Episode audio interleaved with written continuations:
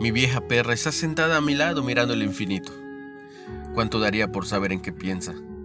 Una cosa sí sé. No está pensando en morir. Porque los perros no entienden. Bueno, eso creemos, claro que entienden, pero no piensan en el futuro.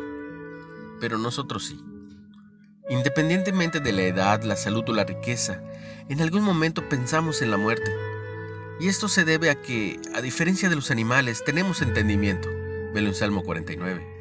Sabemos que vamos a morir y no podemos hacer nada para evitarlo. Ninguno podrá en manera alguna redimir al hermano ni dar a Dios su rescate. Nadie tiene suficiente dinero para pagar ser exento de la tumba. Pero hay una manera de evitar lo irreversible de la muerte. Dios redimirá mi vida del poder del Seol, porque Él me tomará consigo. Él me acogerá. Hogar es el lugar donde cuando debes ir ahí, tienen que acogerte.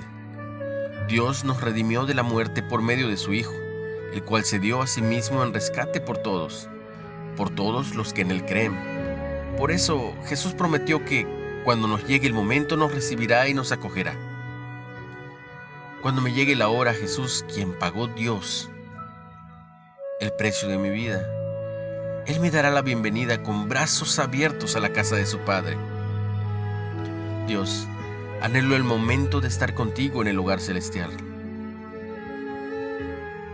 ¿Cómo enfrentas la idea de morir? la idea de morir de algún familiar? Háblale de Jesús. Él murió por todos los que en Él creen y les dio vida eterna. ¿En Jesús? ¿En qué basas tu confianza de ir al cielo?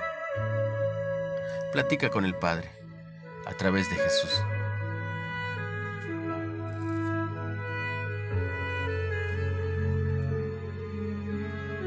Dios Padre, manda mucha bendición a todo el que recibe este mensaje.